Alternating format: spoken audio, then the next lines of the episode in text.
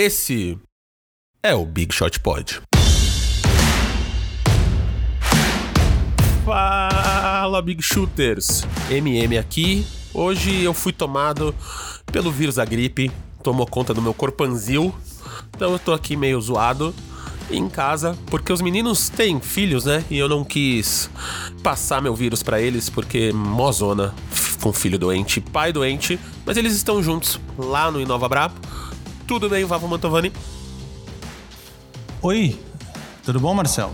Como vai esse vírus aí? Cara, tô meio zoado. Ontem fiquei com febre, mas hoje tá tudo bem.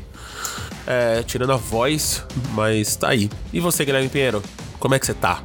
Comigo tudo bem. O bom é que você pode descansar porque a gente quase não tem mais nada para fazer mesmo. Então você pode cair deitado, né?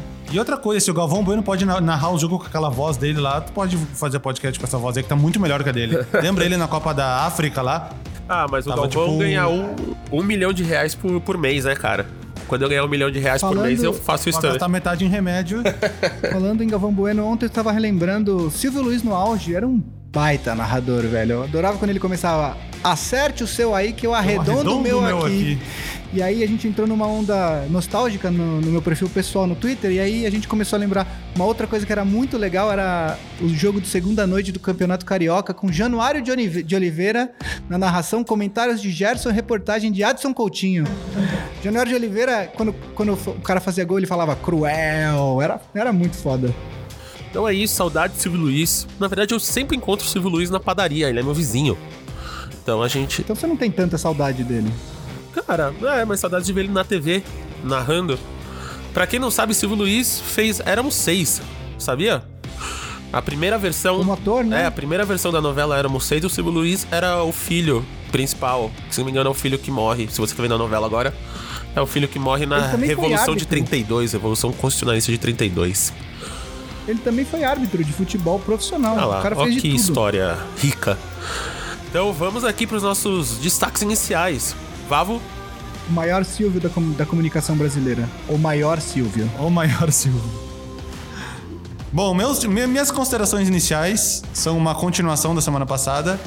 Uh, jogos de pré-temporada não tem muita coisa relevante para falar. São jogadores colocando números que, que eles não vão colocar na temporada normal. Tipo, qual foi o cara do Lakers que fez 22 pontos ontem? Zach Norvell. Entendeu? All-Star. All-Star. Podia ter um All-Star de pré-temporada, né? Tipo, tem o da D-League, enfim. A gente pode semana que vem eleger esse time aí. Eleger o, o, o, seleção. Dwight Howard ontem? Sei lá o que ele. Eu tô fingindo que ele não jogou bem ontem. Ele jogou bem, eu vi. Tu viu o contra-ataque que vi, ele fez? Eu vi. Bom, uh, falando em Lakers, a, a, a, minha consideração inicial é uma continuação da semana passada, quando a gente falou do, do tweet do Daryl Morey falando sobre uh, apoiar uh, os manifestantes de, de, apoiar Hong Kong de um modo geral, e aí gerou um embrólio entre uma situação delicada entre a NBA e a China. O assunto estava meio que ficando cold, né? Tava, tava meio que caindo no esquecimento quando o grande ídolo do Gui Pinheiro, LeBron James, melhor jogador do Lakers. ou segundo, James. ou segundo melhor, dependendo da opinião de alguns. Ele deu uma entrevista, para quem não sabe, o Lakers está na China, junto esteve, com. Esteve mais. na China, né? Jogaram dois jogos contra os Nets lá. E ele deu uma entrevista antes do jogo de ontem, que foi o, o segundo jogo, Uh, ao contrário de todos os jogadores da NBA que possivelmente foram instruídos a não falar sobre esse assunto. Ontem foi contra o Warriors já, de volta. Ontem foi contra o Warriors, desculpa. É, ele jogou contra o Warriors, daí viajou pra China, perdeu os dois jogos do Nets lá, voltou e jogou contra o Warriors. Jogos jogou contra o Warriors de novo, já falei bobagem. Mas é isso mesmo. Ontem o jogo foi contra o Warriors, só os reservas jogando, que esse Zach cara é o Jr. jogador que fez 20... Zach, Zach Norville. Como é que é o nome dele? Zach Norville. É, é, Ele, ele Admito desconhecê-lo. Não foi draftado. Ele tem um contrato. Acho que ele é um dos two ways do Lakers, se eu não me engano. E ele deve jogar bastante na D-League.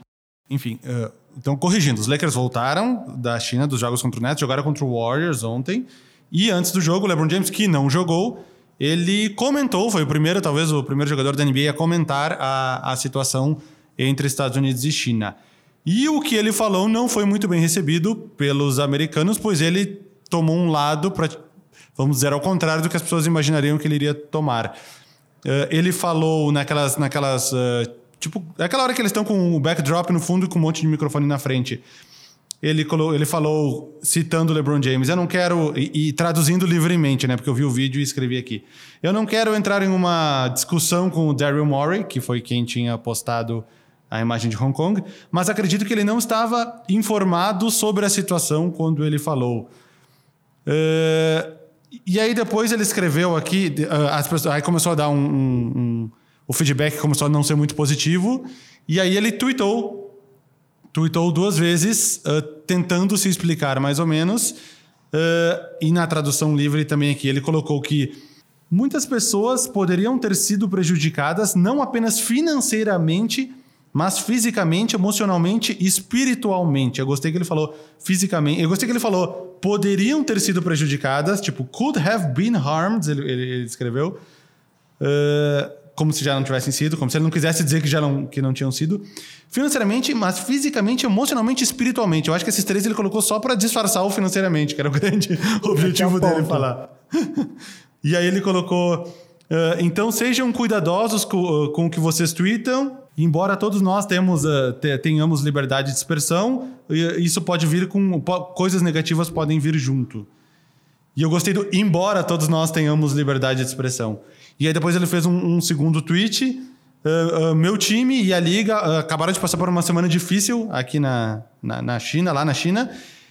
E, e, eu acho que as pessoas deveriam entender que um tweet um, uma declaração como essa pode causar um dano a outras pessoas. E, e, eu acho que ninguém parou para considerar o que iria acontecer. Acho que ele, o Daryl Morey, poderia ter esperado uma semana antes de, de, de falar ou de postar o que ele postou. Obviamente a internet entrou. Eu, eu, eu, vou te dizer que eu, li to, eu comecei a ler os comentários desses dois tweets dele, comecei a ler no Reddit, eu não encontrei absolutamente nenhuma, zero pessoa, zero pessoa, não é no plural, uh, que tenha ficado do lado dele. Óbvio que quem fica do lado não se manifesta, quem quer os rei, a, a, quem está contra se manifesta. Mas eu até queria saber a, a opinião do Gui sobre isso, porque a, gente tem que cuidar para nossas opiniões não serem uh, parciais para os nossos lados. Eu não quero parecer o cara que está defendendo um cara do Houston Rockets porque eu sou torcedor do Rockets, assim como, como não acredito que o Gui vai defender o LeBron por ele ser uh, jogador do Lakers, que são os times que nós torcemos. Mas eu queria saber a opinião do Gui, porque é muito difícil não ser parcial nessa hora, porque a gente sempre acaba tomando o lado da nossa preferência. Mas eu acho que numa questão dessa, onde onde é que é uma questão muito delicada, uma questão política que vem se estendendo aí há bastante tempo, uh, a gente, eu acho que pelo círculo que a gente vive, pelas, pelas pessoas que a gente conversa, a gente tem uma opinião meio parecida com isso. E tu vê um cara, talvez o maior ídolo do teu time, ir meio contra esse lado, pode colocar uma, uma, uma um questionamento dentro da nossa cabeça. Bom, o meu, o meu destaque inicial também é para esse assunto. Acho que não teria como ser, a gente falar de outra coisa aqui no começo do programa. E o que eu acho é que é, o LeBron foi extremamente infeliz na na, nas declarações dele. Mas eu acho que a gente existem algumas leituras que a gente podem fazer e que a gente precisa é, ter essas nuances para entender a situação. É, em primeiro lugar, eu acho que o LeBron, quando ele deu sua declaração, é, ele estava, por mais que ele não vá ser claro a, a esse respeito, é que Uh, ele estava defendendo os interesses financeiros dele. Quer dizer, a Nike é muito forte na China, ele é um mercado maior mercado do mundo, é, e, e, qualquer coisa que aconteça na relação entre NBA e China impacta nos ganhos dele, e não só dele, né, de muitos outros jogadores, da própria liga como um todo. É, eu não sei se a gente chegou a falar isso semana passada, mas eu vi que alguns times estavam, traba uh, estavam trabalhando com a hipótese de, do cap cair 15% é, o ano que vem, o que significa menos dinheiro para as franquias e para os times. Para quem não sabe, o cap ele é baseado numa distribuição de renda, numa projeção de distribuição de renda é, entre times e liga, onde 51% do, do dinheiro vai para os jogadores e, e, e 49% do dinheiro fica com os times e com a liga. É, então, uh, para chegar no cap, a liga faz uma projeção de quanto vai entrar de dinheiro né, naquela temporada e o cap fala, o cap vai ser tanto. E desse cap, e, e aí, enfim, a, a, renda tem que ser distribuída dessa maneira. É, então, se tem times é, que pensam, cogitaram a possibilidade do, do, montante de dinheiro que vai entrar cá em 15%. Lembrando que já, é, depois desse incidente, alguns patrocinadores já chineses já é. caíram fora, o que obviamente é menos dinheiro na conta. Então, é, o impacto financeiro disso é imenso. Eu, eu não acho que o LeBron tenha. É, eu não, primeiro, eu não acho que o LeBron simplesmente pensou só nele, mas eu também não acho que ele quis ser o defensor legalzão de todo mundo, né? Eu acho que existe um meio termo aí, mas de fato, quando ele deu a declaração que ele deu, eu acho que ele estava defendendo, ele estava preocupado, principalmente com os interesses financeiros dele. Dito isso, eu acho que tem é, uma, um, um, ponto aí que merece consideração, que é o fato de que o Daryl Morey, que não é nenhum ah, é, idiota, os, você tinha dois times voando para a China dias depois do dia que ele, que ele, que ele escreveu aquele tweet. É, você poderia, ele, a declaração dele poderia sim ter colocado em risco a, a a segurança dos jogadores de Nets e Lakers. E isso é um ponto que, embora eu só acho que o LeBron tenha usado como pretexto para se defender depois quando ele viu o backlash das declarações dele, o ponto é justo. Quer dizer, o Murray, ele tem todo o direito de, de ter a opinião dele. A gente está aqui defendendo a liberdade de expressão acima de tudo, eu acho. E defender a liberdade de expressão significa, inclusive, defender a liberdade que as pessoas têm de expressar opiniões que você não concorda. Obviamente que dentro de alguns parâmetros, né? Você não pode defender racismo ou, ou, qualquer outro tipo de preconceito sobre, sobre a, a, a, o argumento da liberdade de expressão. Mas, enfim, defender a liberdade de expressão significa defender que as pessoas têm o direito de expressar opiniões contrárias às suas, inclusive. É, dito isso, eu acho que o ponto, sim, o Moore foi extremamente infeliz no timing da declaração dele porque ele poderia ter colocado em risco. Tem uma, uma reportagem do Shams uh, Karania no, no The Athletic. O Bill Warren, que é, que é setorista do Lakers, que também foi para a China, escreveu uma reportagem dizendo como foi a semana de cobrir o Lakers lá. É, não é fácil trabalhar na China se você é imprensa, não, é, não foi fácil essa viagem. São todos jogadores milionários, ficam em hotéis fantásticos tal. A vida dos caras não foi fácil essa semana, não, entendeu? E, e, e foi mais difícil por conta dessa declaração do Mauro. Só, só o ponto assim, é, eu não concordo com a declaração do Lebron, não gostei, acho que ele está errado, mas só estou fazendo esse contraponto porque eu acho que a declaração do, Norte, do, do, do também merece ser é, analisada sob esse ponto de vista, porque ele poderia ter colocado em risco os jogadores. É, eu, eu, eu só acrescentando, se a NBA realmente achasse que tivesse algum risco, eles não mandariam os jogadores para lá. Eles não mandaram tipo, uh, entendeu? Estamos sob uma grande ameaça chinesa, mas vamos mandar os jogadores para lá de qualquer forma na conta do Daryl Morey. Claro acho, que não. Não é na conta do Daryl Morey, mas eu acho, eu acho, eu acho que também tem uma coisa e aí também uma outra, um outro cara que teve sua primeira turbulência desde que assumiu o cargo é o Adam Silver. E eu acho que de certa forma eu achei ele um pouco omisso é, nessa questão. Ele deu duas declarações da NBA, né? Deu, emitiu dois dois, duas declarações que não foi nenhum pedido de desculpa, mas que também ela não endossou. Ou seja, a NBA está claramente defendendo os interesses financeiros. E eu acho que o, a NBA continuou com a viagem para a China muito porque ia, ia fazer um estrago ainda maior Lógico, se eles tirassem. Né? Então, sob esse ponto de vista, a NBA também tem culpa no cartório, sabe? É, porque da reportagem, das duas reportagens que eu citei, não foi uma vida fácil para todo mundo que foi, tá? É, então, enfim, eu só acho que a gente tem que nem tanto ao mar e nem tanto à terra, sabe? Eu acho que a gente tem que fazer uma leitura de todos os lados para tentar entender a situação. A situação política é muito complicada, eu tenho a minha opinião, o Vavo tem a opinião dele, é, é, mas de fato eu acho que existem alguns, alguns momentos que é melhor a gente buscar mais informação e a gente não precisa ter uma opinião formada ou uma opinião pública sobre tudo. Existem coisas que falam, eu prefiro não falar disso, sabe? Ou só finalizando então um assunto sobre as, sobre as consequências da internet, que nem eu falei. Eu procurei, eu procurei Reddit, Twitter, tudo, não achei absolutamente nenhuma pessoa apoiando o LeBron James. E aí, o que muitas pessoas fizeram foi citar um tweet do LeBron James de 2018, no qual foi, mostrar um tweet no qual ele citou o Martin Luther King e ele escreveu nossas ah, um, um quote famoso do Martin Luther King que é nossas vidas começam a acabar no dia em que ficamos quietos sobre um assunto que importa. E no caso, o LeBron James fez entre aspas, exatamente o contrário disso. E alguns jogadores se manifestaram, pelo menos até o momento. Eu vi dois jogadores, um foi o Ennis Cantor, já falamos sobre ele aqui no amigo do pai do Gui, já falamos sobre ele mais de uma vez aqui no, pro, no programa. Ele que é turco, a Turquia que está, inclusive a NBA está, uh, isso é um outro assunto, mas está boicotada a Turquia está pela por pela, conta do Ennis Cantor. Por conta do Ennis Cantor. Uh, o, o Cantor tweetou, também vou fazer a tradução em tempo real aqui. Ele tweetou assim itens. Uh, não vejo nem falo com a minha família há cinco anos. Meu pai está preso. Ninguém da minha família consegue emprego. Uh, uh, revogaram meu passaporte.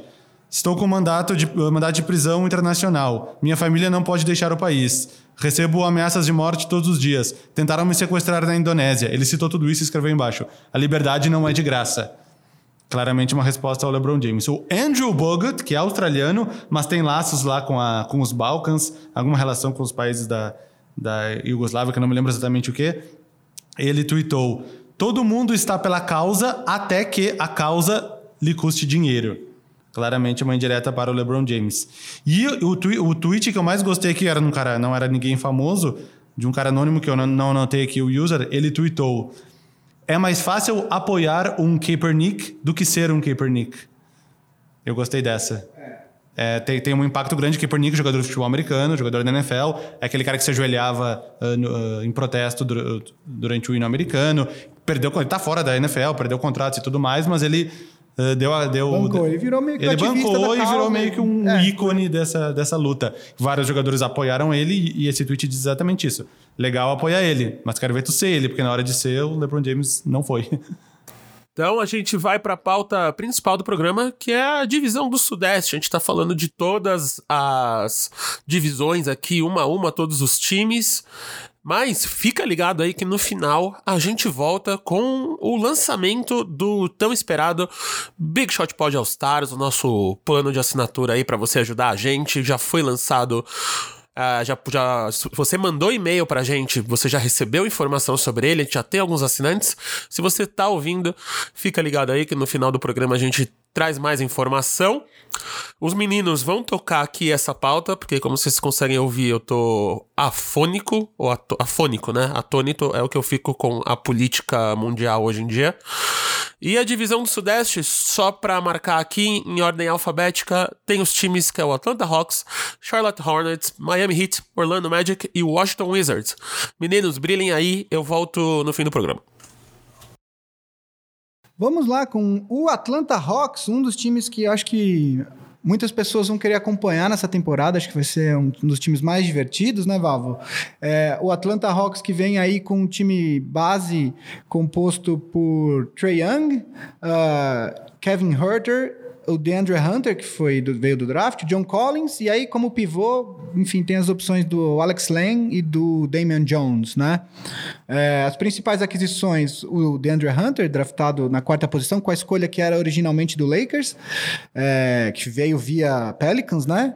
Uh, o Cam Reddish, uh, o Jabari Parker, que eu coloco aí pelo nome, mas que deve jogar poucos minutos. O Evan Turner, que veio numa troca com o Portland. E Chandler Parsons está no Atlanta Hawks. Depois de algumas temporadas sofrendo com muitas lesões em Memphis, ele finalmente saiu do time e agora está no Atlanta. E como o principal. Tem o Alan Crabb também. Alan Crabb tá Alan no, Crabb tá no Hawks. Acabei de olhar aqui no. É? Não sabia até veio agora. Free agency veio troca. No... Ah, ele veio na troca do. Ele era do Nets. Ele veio na troca que mandou do, da escolha. Eu, eu esqueci de colocar aqui. É foi a troca que o Nets fez para liberar o cap para assinar com o Duran e com o Kyrie Irving. É, as principais perdas eu coloquei o Kent Bazemore, que foi para o Portland, e o Dwayne Dedmon, que foi para o Sacramento Kings. Vavo, que, que, como você enxerga esse time do Hawks, esse time jovem, divertidíssimo do Hawks? O que, que você espera desse time para essa temporada? jovem, né? Eu tava vendo um, um, Eu tava jogando um quiz, sabe aqueles quiz de, de Sporkle, assim? Aí tinha um que era a lista do top 100, que eles sempre fazem, as, as revistas, tipo Sports Illustrated, Bleacher Report, ESPN, tudo fazem os top 100. E eu tava jogando um quiz que era do top 100 da Sports Illustrated. E aí eu comecei a responder, tem o nome do time do lado, tá lá, Bucks, apoiando Compo, uh, Rockets, Harden, Lakers, LeBron. E aí veio o Hawks, seu pá, Trey Young. E aí não, não preencheu, preencheu lá mais para baixo. Eu falei, ué? Aí eu botei John Collins. E apareceu lá em cima, tipo, esqueci a posição, mas era na segunda coluna, devia ser tipo lá pelo 40, e o Trey Young devia estar lá pelo 50. Eu gostei do otimismo, a gente já falou do John Collins aqui. Ele é um cara que, que, que, é, que, mesmo sem a gente perceber, é um cara que faz um 20-10, né? 20 pontos das rebotes por jogo, que, que nem eu falo, se fosse na década de 90 já seria o suficiente para ele ser titular do All-Star Game. Claro que os, os, números hoje são muito mais inflados do que era naquela época. Mas eu gosto desse otimismo com o John Collins. Gosto do. Obviamente, do Trey Young, que foi um cara que surpreendeu muito, que as pessoas não sabiam se ele ia ser um, se ele ia ser um, um, projeto de Stephen Curry ou um bust nesse último ano. E, obviamente, ele ficou muito mais para projeto de Stephen Curry. E, e, tinha muito também o lance da comparação com o Doncic, né? Todo mundo esperava um monte do Doncic e, e não é que esperava-se pouco do, do, do Trae Young, mas eu acho que rolou, quando trocou, rolou a troca, os caras falaram, eles trocaram certamente por um jogador pior. E no final ele foi o segundo colocado, atrás do Doncic, né? E, o, e outra coisa, se o Doncic explode vira tipo um, um sei lá, um grande jogador da história da NBA Triangle vai levar essa, essa. Vai levar essa. Pro resto da vida. Eles vão, eles vão levar essa comparação pro resto da carreira deles. Não que nem jeito. o Sambui acabou. Mesmo o Sambui tendo temporada de 15, 20 pontos por jogo. Ele até o último, jogador de Tem jogo de 30 é. pontos, mas no final ele vai levar pro resto da vida o, o fato de ter sido draftado depois do Jordan. Antes do Jordan, desculpa. Então, voltando. Uh, eles têm o Kevin Herter, que é um cara que começou a jogar melhor, que foi rookie no ano passado também. Começou a jogar melhor no meio da temporada, acabou uh, fechando como titular. Uh, tem mais uma aqui, nessa troca com o Nets, o, saiu o Torian Prince. Ele foi pro Nets, pro Nets também. verdade, perdão. Foi essa troca que eu esqueci de colocar o Alan Crabb e o Torian Prince. Porque o Torian Exato. Prince tava jogando de titular Exato, bastante, né? Exatamente. Né? O Torian Prince saiu. E com o DeAndre Hunter, tem, tem o Cam Reddish, tem um time muito jovem, que se não mudar nada daqui pro futuro, tem pelo menos alguns bons anos aí de evolução. Uh, então... Bruno Fernando também foi draftado. Bruno Fernando, angolano, angolano, né? Tá- Primeiro tá, angolano tá da, também. da história da NBA. Uh, a perda do Dwayne Dedmon eu já não vejo como tão relevante assim, considerando que eles têm jogadores num nível parecido, talvez. Uh, eu, eu acredito um Atlanta um pouco melhor que o ano passado. É, eu acho que o Atlanta, nessa conferência leste, eu acho que até a gente pode pensar aí numa briga lá embaixo, oitavo, sétimo, de repente, né? Eu acho que a gente tem um, um, o topo da Conferência Leste é bastante claro, né? Você tem Filadélfia, Milwaukee, é, aí um pouco mais abaixo Boston, Boston Indiana, o, o, próprio Toronto, Nets. que eu ainda acho que tem um time interessante, o, o Nets e tal. Essas duas últimas vagas no leste que eu acho que estão em aberto aí para algum time que, que, que apresente uma evolução grande em relação à temporada passada. É, eu acho que o Detroit está um pouco estagnado. Tem um outro time que a gente vai falar hoje que eu tem dois outros times que eu coloco uh, também muito bem, mas enfim, acho que o Atlanta, dependendo do que apresentarem Trey Young e, e os, o John Collins e os novatos, tem, tem chance sim de playoff. Vai ser um time, de qualquer forma, eu acho que junto com o Pelicans vai ser um dos times daqueles times que vai ser divertido, que todo mundo vai querer assistir. E acredito muito, eu gosto muito do, do, do Trey Young, eu acredito que ele vai ele vai continuar nesse, nessa trilha aí a ser algo parecido com o Steph Curry. Eu não sei se vai chegar exatamente, até porque o Curry é um dos maiores da história, o Young é apenas a segunda temporada dele, mas eu acho que ele demonstrou que ele tem qualidades e tudo vai tudo obviamente depende do time que colocarem em volta dele, depende de uma série de fatores, mas ele individualmente é um jogador que me agrada bastante. É, eu vou tocar aqui, como o Marcel disse, ele está avariado, com pouca voz, e além de tudo tem uma obra. O Marcel tá gravando em casa porque ele tá doente, tem uma obra do lado da casa dele, então ele ele é melhor que eu grave pra gente não ter um barulho de marretas ao fundo. Pam, pam, é, pam. ou o Silvarro pode fazer o barulho de marretas também. Tem mais alguma coisa que você quer falar, Vav? Antes a gente fala do seu time preferido da temporada? Isso é uma furadeira. Agora a gente vai falar do seu time preferido na temporada, que é sim, aquele elenco maravilhoso, aquele elenco sedução, Charlotte Hornets candidato a pior time, possivelmente pior time dessa temporada, na, na minha opinião. Acho que o Vavo concorda comigo.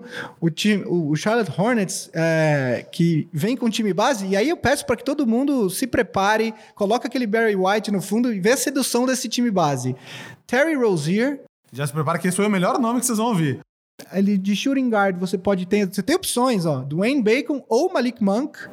É, Nicolas Batum Miles Bridges e Cody Zeller. Olha que timaço, olha que coisa maravilhosa esse time. E aí, como principais aquisições, eu coloquei justamente Terry Rozier, que ganhou um salário absurdo, 19 milhões por temporada, é... e o PJ Washington, que foi a escolha do Charlotte no draft. Principais perdas, é... Kemba Walker para o Boston Celtics. Jeremy Lamb, Jeremy Lamb, que foi para o Indiana Pacers, e ele, Frank the Tank Kaminsky, que foi para o Phoenix Suns. Vavo, é título ser garantido? O que, que você acha para esse time? É o, o, o, título do Tank, esse aí, porque eu acho que o único cenário que, que o Charlotte Hornets não vai ter a pior campanha, e eu já vou adiantar um time que a gente vai falar depois aqui, é se o Washington trocar o Bradley Bill assim, e desistir completamente de vez de ser um time da NBA. Acho que esse é o único cenário possível para o Hornets não ser o pior time. Porque nós temos o time, um armador que era, por mais que ele tenha lá dois playoffs atrás, tido um bom papel substituindo o Kyrie Irving, ele é um, armador claramente para ser um reserva de um time da NBA, não um titular. E por ser talvez o melhor jogador desse time, ele vai colocar 23 pontos por jogo, possivelmente numa eficiência ruim, tipo 32% de field goal, 23 de 3 pontos, e vai, mas vai botar 23 pontos por jogo, que vai talvez impressionar as pessoas. Uh, Dwayne Bacon e Malik Monk, dois, o Malik Monk está indo para o terceiro ano, né? E o Dwayne Bacon para o segundo, é isso? Isso. São dois jogadores que não, não provaram nada até agora, mas talvez com mais tempo de quadra eles consigam mostrar porque eles foram, porque eles chegaram até a NBA. Nicolas Batum já numa decrescente na carreira. Os melhores anos dele foram, obviamente, lá em Portland e nesse contrato Uh, altíssimo que ele assinou agora de cabeça, não sei o salário dele, mas é tipo super alto o salário. Malik Monk e Dwayne Bacon são do mesmo draft. São do mesmo draft, então terceiro ano os dois. É. O, inclusive o Dwayne Bacon foi draftado no segundo round e o Malik, Malik Monk no primeiro. No primeiro. Ah, são cara, é um time que insiste, não desistem. Uh, Nicolas Batum já no final de um contrato grande, Miles Bridges também no início da sua carreira. Talvez seja um cara aí que tenha um pouco de potencial para crescer mais dos três, Dwayne Bacon, confesso que o Dwayne Bacon eu vi jogar muito pouco. Mas entre o Malik Monk e o Miles Bridges, eu acho que o Miles Bridges tem um futuro mais, mais brilhante dos dois. Uma pergunta que eu queria fazer para você. O dono do Charlotte Hornets é um tal de Michael Jordan, tem 56 anos. Se ele meter aquele shortuba, descer lá e falar quero jogar, tem vaga? Mas talvez ele esteja piorando o time justamente para usar isso de pretexto. Lembra do que foi ele na época dos Wizards?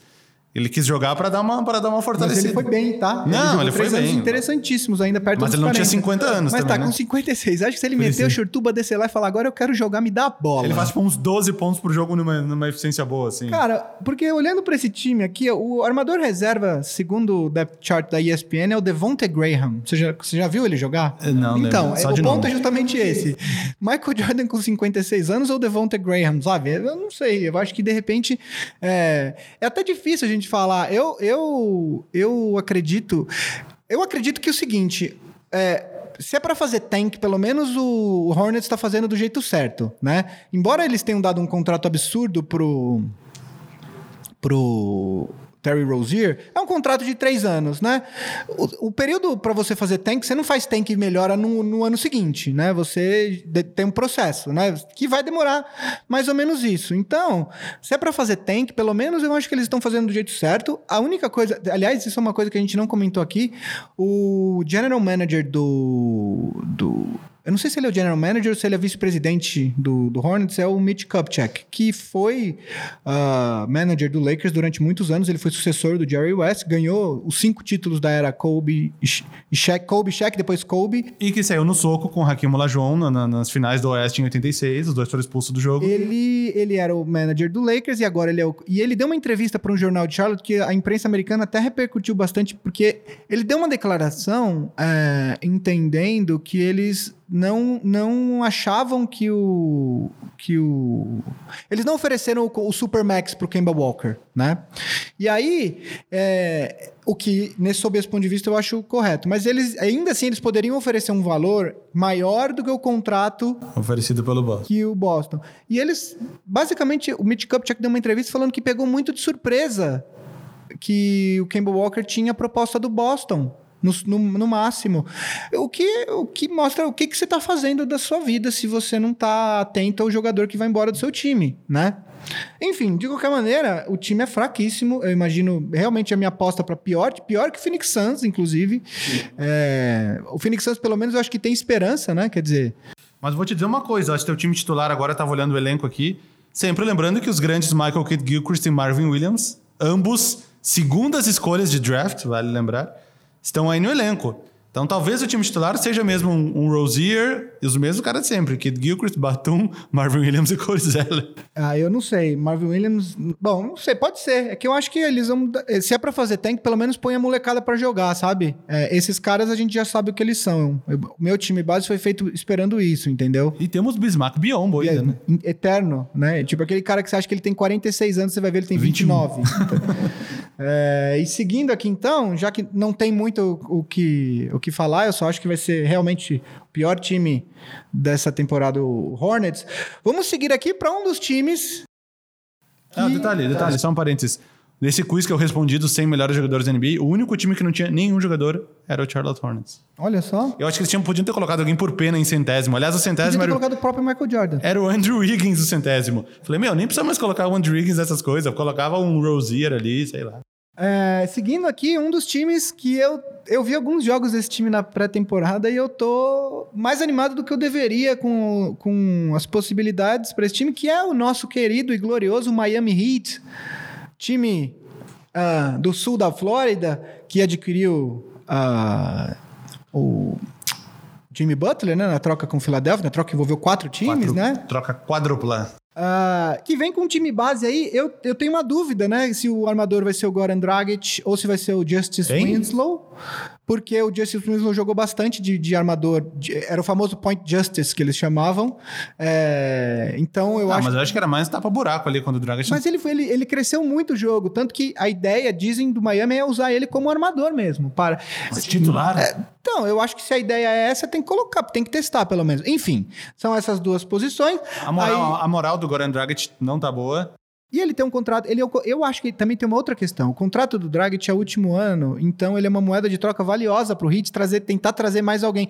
Gente, um Bradley Beal, se o Washington decidir implodir tudo, enfim, né? Tem essa possibilidade aí. Dragic, que não jogou o Mundial da FIFA, porque a Eslovênia não jogou, né? Embora Exato. fosse campeão da Europa. Não estava no top 100 da, da Sports Illustrated, eu não- eu vi nos outros. How the mighty have fallen, né? Porque tinha lá, tinha um 97, era Miami Heat, só tinha ido o time Butler. Vai, eu fui seco, né? Agora é Dragic. Pá, não foi. Aí era o Bama Adebayo. Eu falei, pô, o Dragic tá sem moral. e Então. agora não está com moral com o Gui também. Pois é, e aí temos Dion Waiters, sempre ele, eh, Jimmy Butler, Kelly Olynyk e eh, Ben Adebayo como titulares. Eu, é o time básico que eu imagino.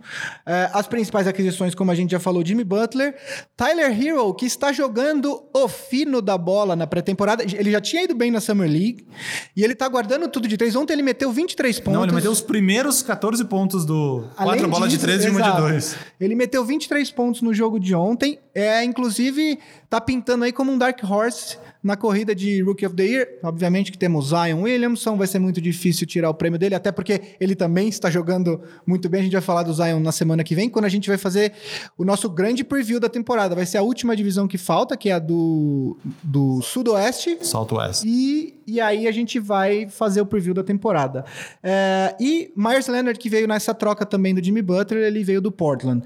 É, as principais perdas, eu, pelo que eu me recordo, foi só o Hassan Whiteside que foi envolvido nessa troca e acho que as outras perdas não são perdas relevantes. Vavo, é, é um time que, que ficou fora dos playoffs na temporada passada, mas que agora com Jimmy Butler, com essa aquisição do Tyler Hero, eu acho que é um time que a gente tem que considerar um provável candidato aí a uma vaga, né? É, porque o. A, que nem tu falou antes, tem, tem os times garantidos, que eu acho que vai até ali o. Até o, Nets. Toronto, Nets Toronto em sexto, sobram duas vagas. E acho que dessas duas, realmente, eh, vão ser alguns times que vão estar na disputa. E o Miami, com certeza, é um deles. Talvez seja até o favorito desses todos os times que sobraram, ou, digamos, o melhor candidato para ter o sétimo, a sétima colocação e ser eliminado da primeira rodada. Mas, enfim, a aquisição do Jimmy Butler, boa.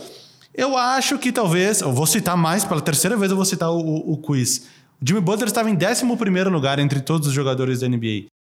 Acho um pouco alto. Pouco alta, eu acho bem alta essa posição para ele. Ele é um excelente. Não, eu, eu, eu ainda acho que ele o é top décimo 20. segundo era o Russell Westbrook. Eu ainda coloco ele no meu top 20, mas eu acho que décimo primeiro é um pouco alto pra ele. Eu acho um, um pouco alto para ele também.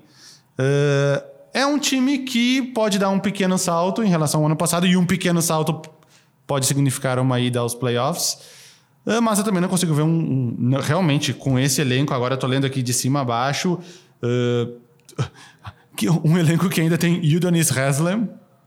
Tu viu que o, o Ele é eterno, né? Ele deve quando, ter uns 40 anos. Quando o. Pachulia se aposentou, o Clay Thompson deu um carro pra ele. Um puta de um carro, não sei nem qual carro era. Postou uma foto, o, Clay Thompson e o Pachulia no lado do carro.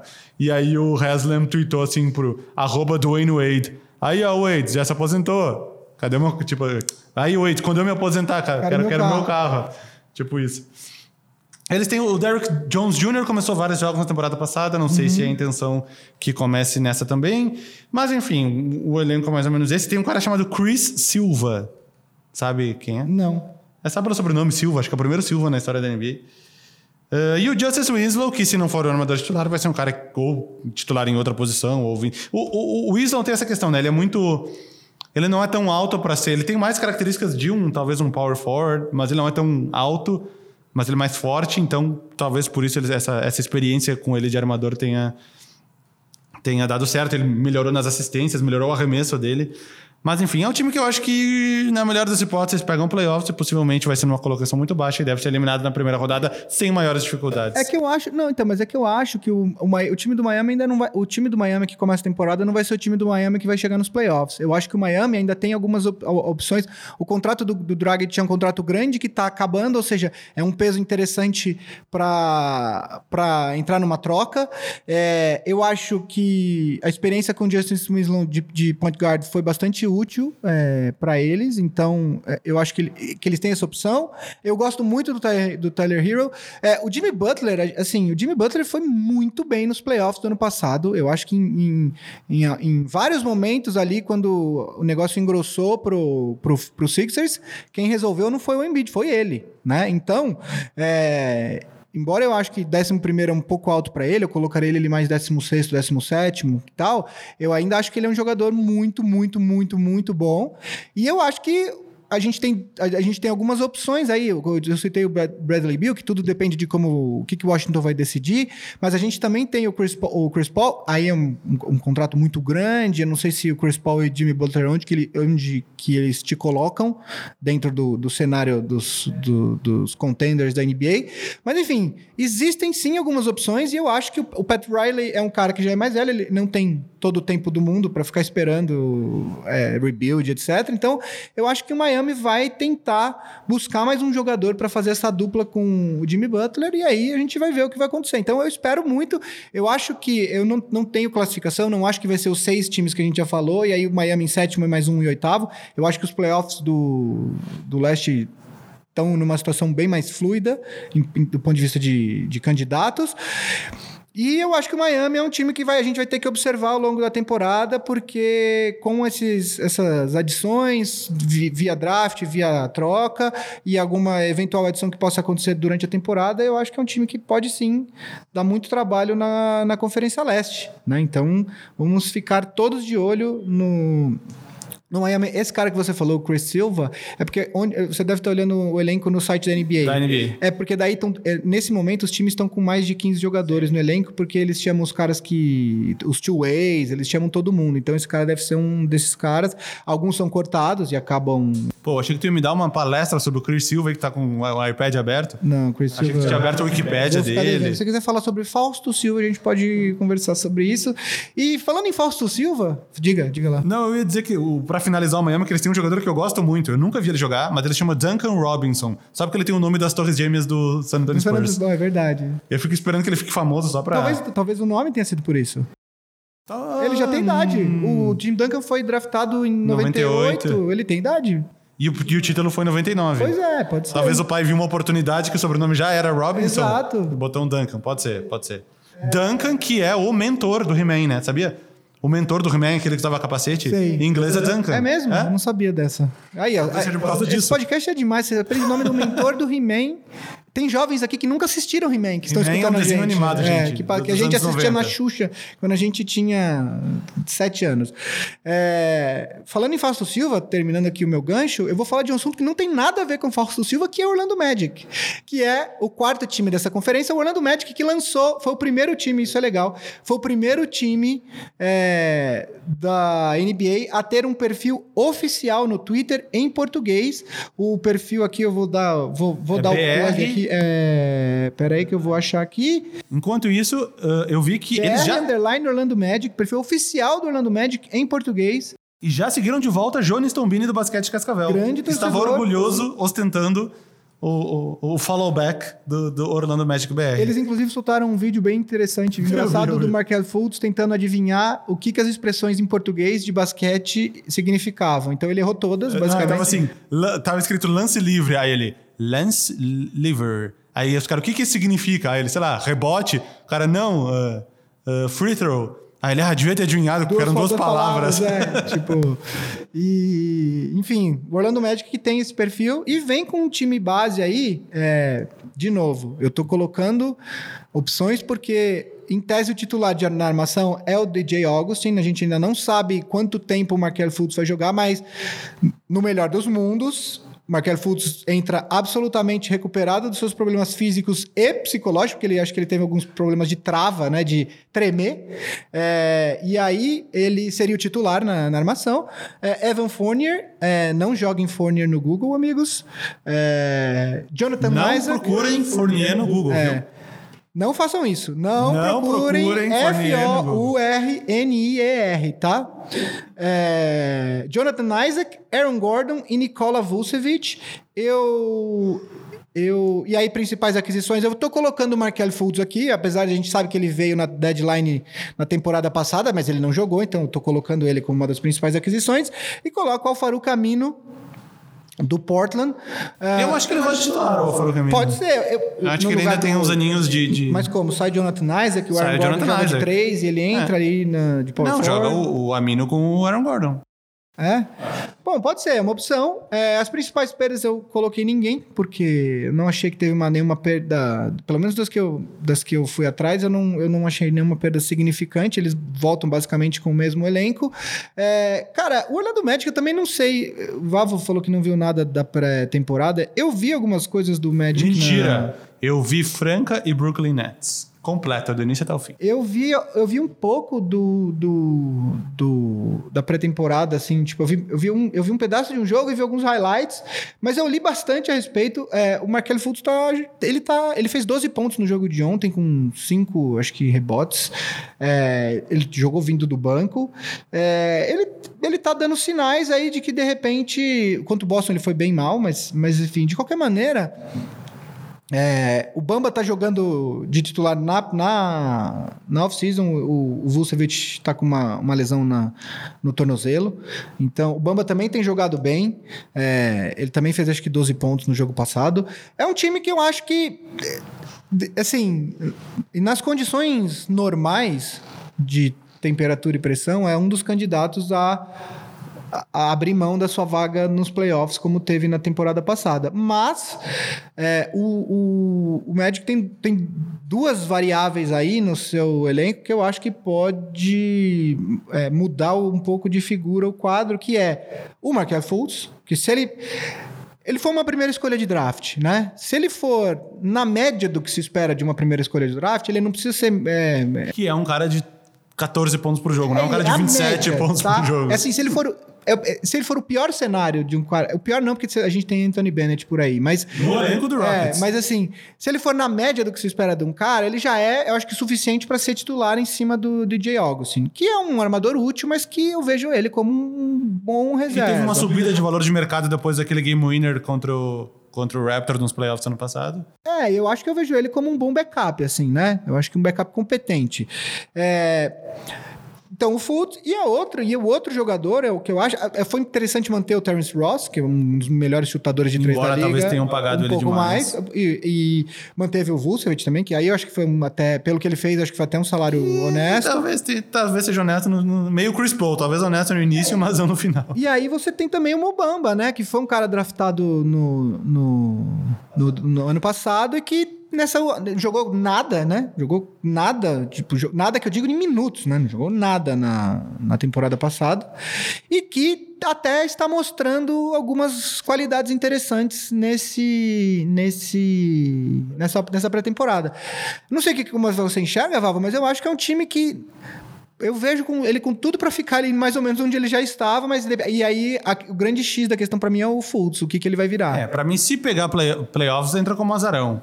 Se, se conseguir tirar o melhor possível do Markel Fultz, tirar o melhor do, do, do, do Bamba, os outros caras, tipo, torcer pro Vucevic não piorar, porque a essas alturas, como ele já é um cara mais velho, tem que tomar muito cuidado para ele não, não entrar com a carreira em declínio. Aaron Gordon, aparentemente, meio que já chegou no. Não é um cara que vai evoluir muito mais, que é um cara que já evoluiu que tinha que evoluir. E, e se, se, se, conseguir evoluir, vai ser muito pouco. O Jonathan Isaac tem espaço para crescer. Se conseguir tirar desses jogadores que têm espaço para crescer conseguir esse crescimento, então talvez possa ser um time que vai brigar pelo oitavo lugar. Mais do que isso, eu não consigo enxergar com esse elenco do, do Orlando Magic. Talvez para daqui um, dois, três anos, mas nesse momento, dada a situação dos outros times da Conferência Leste, eu não consigo ver muito mais do que uma, do que uma oitava colocação aqui. Uh, maravilha. Então, é, depois desses longos minutos sobre Orlando Magic, a gente vai falar agora do último time da conferência. E o último time na ordem alfabética da NBA também. Verdade, verdade. Que será é... Que ele é. Eu sei que ele é o último pela cidade, mas será que ele é o último pelo nome, tipo Wizards também? Pode ele ser. é o último nos dois? Pode nas ser. duas ordens alfabéticas? Tem algum Z? Tem algum com Z? Tem algum com Y. Que não, acho que é o último também. é o último de qualquer forma. Eu acho que é. E só não vai ser o último nessa temporada porque o Charlotte Hornets existe. É, que é o Washington Wizards, né? Que vem aí com uma. uma um time base. É, obviamente que eu não vou colocar o John Wall, porque ele muito, muito possivelmente não deve jogar essa temporada, né? Ele teve duas, ele vem de duas lesões. Ele teve uma lesão que já tiraria ele pela temporada toda, e aí, passado acho que algumas semanas, ele rompeu o tendão de Aquiles do outro pé em casa. É, isso foi mais ou menos em janeiro.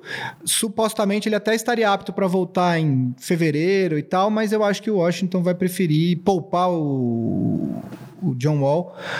É, que, que para a próxima temporada é, e ele vai receber o primeiro ano do contrato Supermax dele, basicamente em recuperação das lesões dele. Então, o time base que eu coloquei aqui é Ish Smith, é, Bradley No seu Beal. 50 ou 89. Eu acho que o Wish quer bater o recorde de times diferentes Talvez ele já tenha jogado em mais times do que existem na NBA. Não, porque o recorde- Ele jogou em 33 de 30 times, assim. O recorde são 12 de times diferentes. Por- são quatro jogadores que têm esse recorde. Se não me engano, o Will Smith tava com 10, então agora no Wizards ele chegou a 11, se não me engano. Então ele tá. E ele ainda tem, ele ainda é jovem. Ele ainda dá tempo de bater recorde. Então, talvez ele bata, jogue em mais times até do que, do que tem na liga. Tipo, Seattle Supersonics, que. Exato. Tipo, Jeff, Jeff Green e o Kevin Durant, né? Que chegaram a jogar. São os dois Verdade. jogadores em atualidade que jogaram pelo Sonics. O Westbrook ele foi draftado pelo Sonics, mas daí o time Não, já foi. ele e o foi? Ibaka foram draftados com o bonezinho do Sonics. Exato, Mas, o time já foram- começou é, com é. a. É, então, e aí Bradley Beal, CJ Miles, Rui Hashimura vindo do draft e Thomas Bryant, que é um pivô que foi draftado pelo Lakers. O Lakers escolheu entre ele e o Zubats, escolheu manter o Zubats, mandou ele embora. Embora ele tenha mostrado mais que o Zubats no Lakers no primeiro ano dele. é, Ele foi pro Wizards e aí ele teve alguns jogos, acho que ele chegou a fazer 30 pontos no jogo. Ele teve um que jogo, acho que ele perfeito, né? 14 de 14 Exato. ou 13 de 13 nos field goals. É, ele é um jogador bastante interessante, bastante jovem também. É, e aí, as principais aquisições, justamente Ish Smith, que eu coloquei no time titular, e Isaiah Thomas, ele, é, vindo do Denver. de- Talvez ele comece, é porque ele tá machucado agora, É, né? ele tá sempre machucado. O problema, depois da lesão dele no quadril, ele nunca mais voltou, né? Direito. E as principais perdas, eu coloquei aqui Trevor Ariza, que foi para o Sacramento Kings, Bobby Portis, que foi para o New York Knicks, Jabari Parker para o Atlanta Hawks, Jeff Green para o Utah e acho que para mim a principal perda, até por conta do que ele fez no Mundial, Thomas Satoransky, que foi para o Chicago Bulls. Que foi o titular ano passado, na ausência de um que meteu triple-double e tudo mais. Exato, ele foi muito bem no Mundial. Ele já tinha ido bem na temporada, mas ele foi muito bem no Mundial.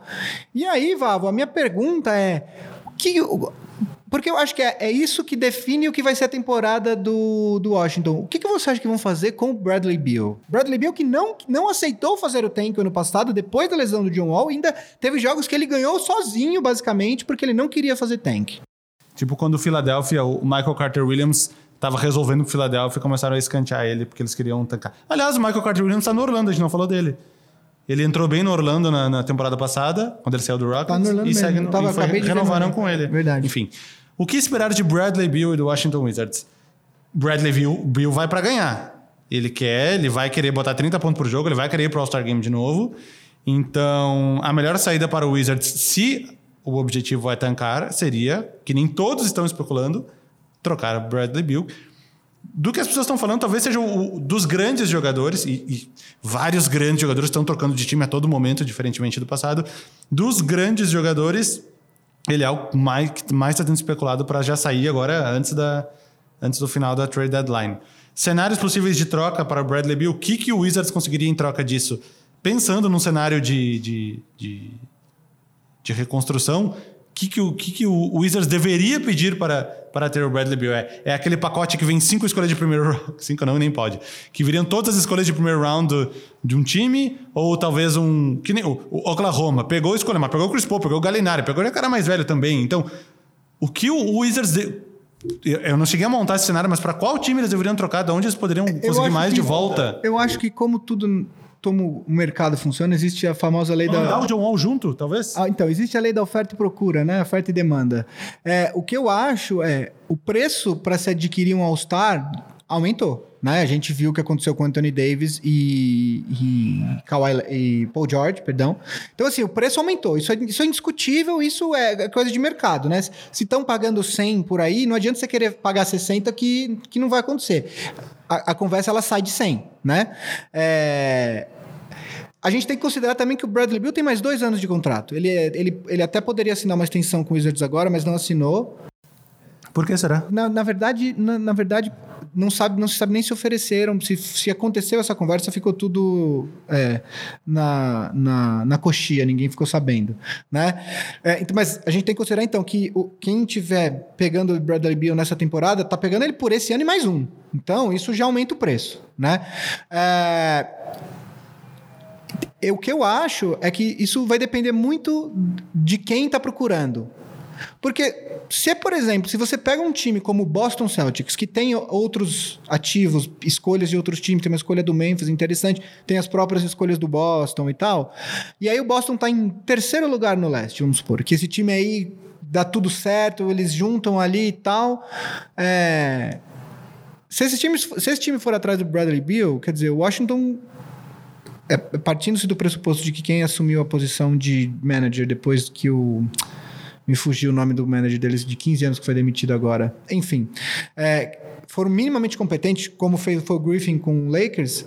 Você fala assim, cara, você está em terceiro. Se você colocar o Bill nesse time, possivelmente você vai ter uma chance para brigar pelo título do leste. Então você vai ter que me pagar muito para ter o Bill. E aí, o que tem que fazer é fazer é seguir o modelo das trocas do Paul George e do Anthony Davis. Você pega um ou dois jogadores para fazer o, contra, o, balanço de salários, você pega todas as escolhas possíveis, pick swap e joga o máximo dessas escolhas lá para frente. Porque é isso, o time que pegar o jogador, ele vai, ele vai ser bom esse ano. Então, a escolha que ele vai pegar no draft desse ano seria lá embaixo, né? Eu acho que o modelo de troca pro, pro, pro Wizards é algo nessa linha, quer dizer, você Pega o máximo de escolhas que você puder, com pick swaps, joga o máximo para frente, pega um ou dois jogadores para balancear o salário, e eu acho que esse é o preço que um time tem que pagar, vai pagar para ter o Bradley Bill. E quem o Celtics pagaria se fosse esse o caso? Então, eu acho que seria o Tem cinco Brown. segundos para decidir. Eu acho que seria o Jalen Brown e o resto Mas do salário. Eu acho que o Wizards não aceita. Oi? O Wizards não depende vai do, depende, do, depende, eu acho que o, pro Celtics seria Jalen Brown ou Jason Tatum, mas que o Celtics não vai oferecer. Seria um dos dois. Seria todas as escolhas possíveis do Boston, mais a escolha do Memphis, assim, tipo... E aí mais alguém para fazer esse balanço de salário aí, porque o Bill também, o salário dele não é baixo. É isso, assim. E, é, são poucos os times que têm, inclusive, o suficiente para pagar esse preço. É, o Miami tem escolhas comprometidas até sei lá quando. Também não tem todas as escolhas possíveis para sair oferecendo. Então, é, também não tem muita gente, o que é ruim para o Wizards, né? O, o, o, o, momento da troca do Anthony Davis com o Lakers foi bom porque era off-season, tava todo mundo em tese em jogo. Agora não tem todo mundo em jogo. Então, tem essa, essa questão tudo vai depender do que o Washington quer fazer com a temporada deles, né? Eles não, ele, o elenco deles não é um elenco horroroso, assim. Falta talento? Falta. Deve, vai ficar fora dos playoffs? Muito, muito, muito possivelmente. Mas você tem alguma coisa ali que dá para. Eu gosto Davis muito. Bertans, foi. Eu gosto muito do, dos caras que o Lakers mandou. O Mo Wagner, que até teve alguns momentos interessantes na, na pré-temporada. O Jamario Jones é um cara que jogou de league o, o ano todo e foi bem. Ele jogou acho que os últimos 10 ou 12 jogos pelo Lakers, pelo time de cima, depois que o Lakers já Bonga, tinha. Eu nunca vi ele jogar. O Bonga, o Bonga é um alemão, ele chegou muito jovem. Ele, aliás, acho que os jogadores, entre todos os jogadores da NBA e da D-League, ele era o mais jovem ano passado, se eu não me engano. E ele ainda é um projeto. Ele até teve alguns momentos interessantes na D-League, mas ele é projeto, tá longe ainda. Mas o Jamario Jones é um cara que pode contribuir agora e o Mo Wagner também. Então, é, Aliás, o Mo Wagner nem tá no, no depth chart da ESPN, não sei por quê, porque ele tá jogando. Ah, e também eles draftaram o Admiral Schofield, né? Além do Rui Hachimura, né? A temporada do Wizards é uma incógnita para mim, porque eu acho que vai depender muito do que o Bill quer fazer, se o Bill vai querer ser trocado, se ele não vai querer, se ele vai querer esperar a próxima temporada e o que o Washington quer fazer. Washington, porque o John Wall vai voltar. Ninguém vai, ninguém vai pegar o contrato dele, porque ainda tem mais quatro. Tá começando agora a extensão do Supermax dele, né? O que, que eles vão fazer com esse contrato? Também não adiantaria o Wizards fazer um tank com o John Wall ali, sabendo que ninguém vai, vai pegar esse contrato, pelo menos por. Eu acho que pelo menos pelos próximos dois anos, porque é, é esse ano que ele não vai jogar mais um para ver se ele volta pelo menos próximo do que ele já foi, e aí faltando dois anos para o contrato, talvez alguém se arrisque. Então, o Wizards está tá na famosa sinuca de bico, né, Vavo? O que, que você acha?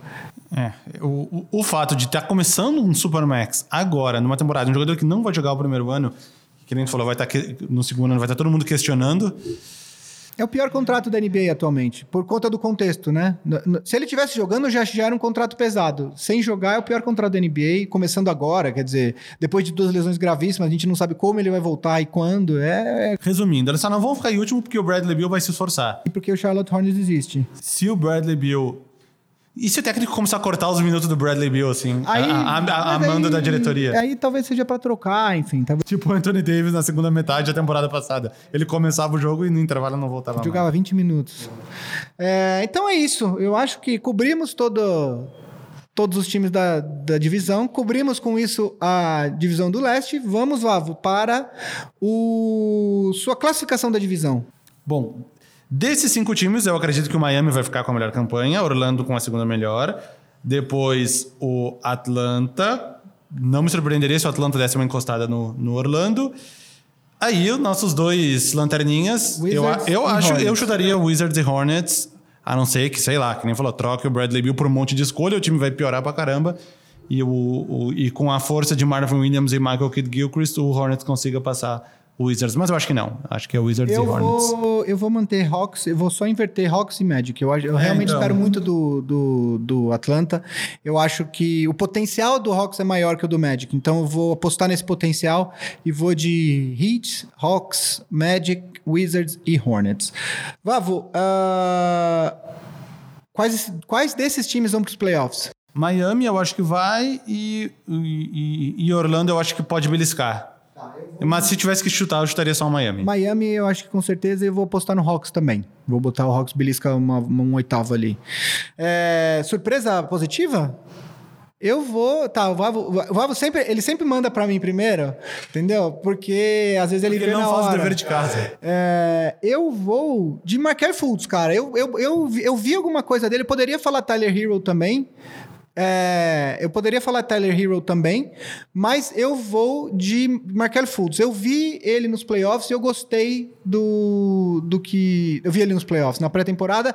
Gostei dos poucos minutos que eu vi. Eu acho que é, o problema dele de confiança está sendo resolvido e talento a gente sabe que ele tem. Então eu vou de Markel Fultz.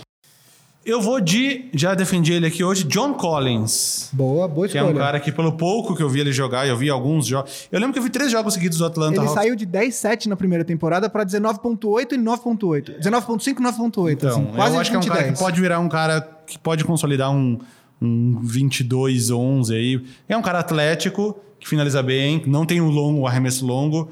Uh, ao contrário de uma, desses alas pivôs modernos, vários eles já vêm com arremesso longo, o John Collins ainda não tem. Mas é um cara muito atlético, aparentemente, pelo que eu vi. Eu vi três jogos do Atlanta seguidos na temporada passada, eu não lembro por quê. Eu acho que um era o do Rockets, um era o que passou na TV, sabe essas coisas? Acabei vendo três seguidos. deixa, né? E eu gostei muito dele, me parece um cara bem inteligente, o pick and roll com o Trae Young vai funcionar. Então, eu, eu, eu, eu, já projeto um cara. É um cara que, por exemplo, eu já, eu já projeto um ceiling dele maior que um Jason Tatum, por exemplo, entendeu? que é um cara que para mim já entregou o que tinha que entregar, não sei se vai muito além disso. Eu consigo ver três ou quatro All-Star Games pro, no futuro aí pro, pro John Collins, então essa é a minha possível surpresa positiva. Surpresa negativa você tem ou começo? Pô, sempre começa, ordem alfabética. Guilherme e depois Vavo. Eu vou... É, e seria Gustavo também, né? Também seria o segundo, né? Por pouco. Eu vou... Então, eu tenho uma escolha aqui, a gente citou ele rapidamente aqui, É, eu acho que quem vai uh, acabar jogando menos do que a gente imagina que vai acabar sendo trocado é Goran Dragic. Eu realmente acho que o, o Heat vai investir na, no desenvolvimento do Justin Simmons como armador e aí o Dragic vai acabar tendo seus minutos reduzidos e acabar sendo trocado ao meio da temporada para que o Heat tente é, trazer mais alguém para compor uma grande dupla com o Jimmy Butler. Então, essa é a minha escolha. O meu é o Jabari Parker. Que para mim ele já vem sendo uma. uma... E não seria uma surpresa, né? É... Talvez Depois que não. ele começou a temporada passada falando que ele é pago para jogar no ataque e não para defender. Não para jogar na defesa. Ah, mas eu acho que há alguma expectativa quando ele foi adquirido de, de ser. E ele já foi um cara de 20 pontos por jogo. Sei lá, não lembro de cabeça, mas na época de Milwaukee Bucks ali, que para quem não lembra, ele foi draftado na segunda ou na terceira? Ele foi segunda ou terceira? Segunda. Segunda. O Embiid, ele foi o Wiggins, Parker e, e Embiid. o Embiid foi teve uma lesão nas costas e aí acabou e jogando... E só começou no ano seguinte. O dra... no... Não, dois... O Embiid... Dois anos ele depois. Ele ficou dois anos depois. Uh, então, o Jabari Parker não seria tão surpresa assim, mas talvez seja surpresa o fato de que talvez seja o último ano dele da NBA. Então é isso. Estamos com o last feito, preview. Semana que vem fare... fazemos a última... A última é, divisão. divisão e o preview da temporada. E agora chamamos novamente o nosso adoecido apresentador Marcel Isidoro para que ele conte as notícias boas do Big Shot Pod. Que belo trabalho, meninos. Obrigado aí por ter segurado essa. Então, para quem mandou pra gente o seu e-mail com interesse no Big Shot Pod All Stars, ontem eles já ficaram sabendo que o programa está no ar. É, é muito simples, é um valor só, então é 15 cruzeiros reais, 15 reaisinhos, duas Coca-Colas. 15 URV. 15 URVs. Você ali, basicamente um dólar, né? Então a gente vai. Brincadeira, gente. 4 dólares. 4 dólares? 2,5? 3,5? Por aí. Então, é assim o que, que vai ter no Big Shot Pod All Stars? No Big Shot Pod All Stars, você vai ter um grupo no Telegram para falar com a gente direto. A gente vai ter uma liga de fantasy que vai estar tá no ar agora antes da, do, do, do começo da temporada 19-20. Vai ter um live mensal para falar com a gente. E todo episódio a gente vai responder pelo menos uma pergunta dos membros. Então, isso e mais ajuda pra gente, pra gente continuar pagando o nosso editor, o Guilherme, pra gente ter mais tempo de fazer pesquisa de pauta, começar a aumentar a família Big Shot Pod, né? Aqui de. A, a ideia do programa, na verdade, a gente. É, ninguém aqui tá querendo ganhar dinheiro com esse programa. É mais para manter o Big Shot Pod funcionando nesse, nesse começo, principalmente. A ideia é manter o Big Shot Pod funcionando do jeito que a gente já funciona. É, com os shows do, do, da Fresno, com o tanto de trabalho que eu e o Marcel temos aqui na Ampere, a gente precisa de uma ajuda para que a gente continue botando os programas toda semana e etc. A gente já teve que terceirizar a edição. É, por conta de, de tempo. É, então, nesse, nesse primeiro momento, principalmente, a ideia é que esse, esse, esse apoio que a gente receber de vocês, de quem puder apoiar a gente, seja pra gente manter o podcast funcionando. A edição, a gente vai precisar adquirir alguns equipamentos, porque cada vez mais a gente vai ter que gravar remotamente e eu acredito que vocês não queiram me ouvir no meu aquário em casa novamente. Então, eu acho que isso é uma coisa é, importante deixar claro. E aí, com o tempo, conforme a gente for ganhando mais apoio, aí sim a gente vai começar a produzir muito, muito conteúdo a mais para vocês, né? É, nesse momento, então, a gente vai ter o grupo no Telegram. Quando a gente montar o grupo, a gente vai. É, discutir com os nossos apoiadores é, sobre uma liga de fantasy, porque eu acho que isso é uma coisa que interessa para muita gente, uma liga de fantasy contra que a gente dispute todos juntos. É, vamos ter essa live mensal para apoiadores e as, as, perguntas, claro que a gente vai sempre privilegiar quem apoia a gente, né?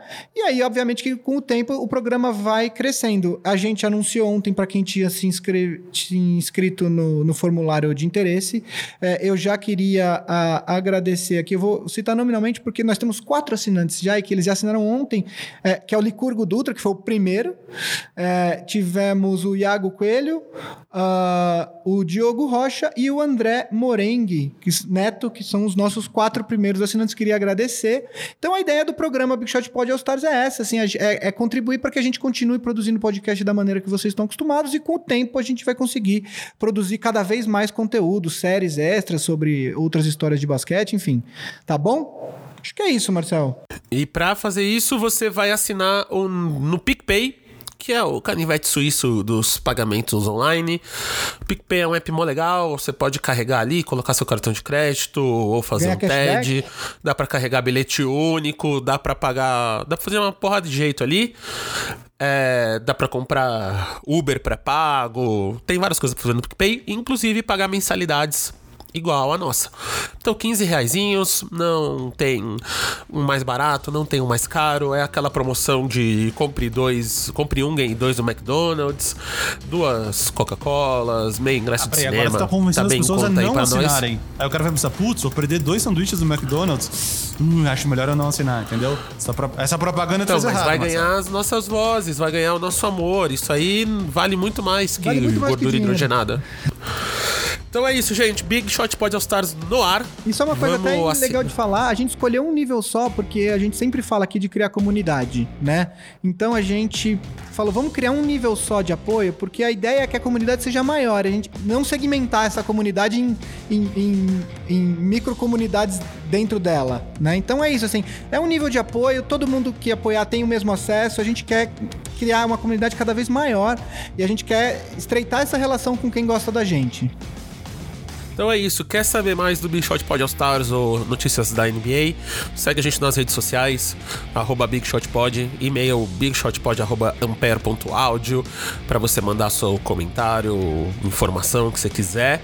Eu sou arroba mmzidoro, vai lá e me deseje melhoras que eu tô precisando.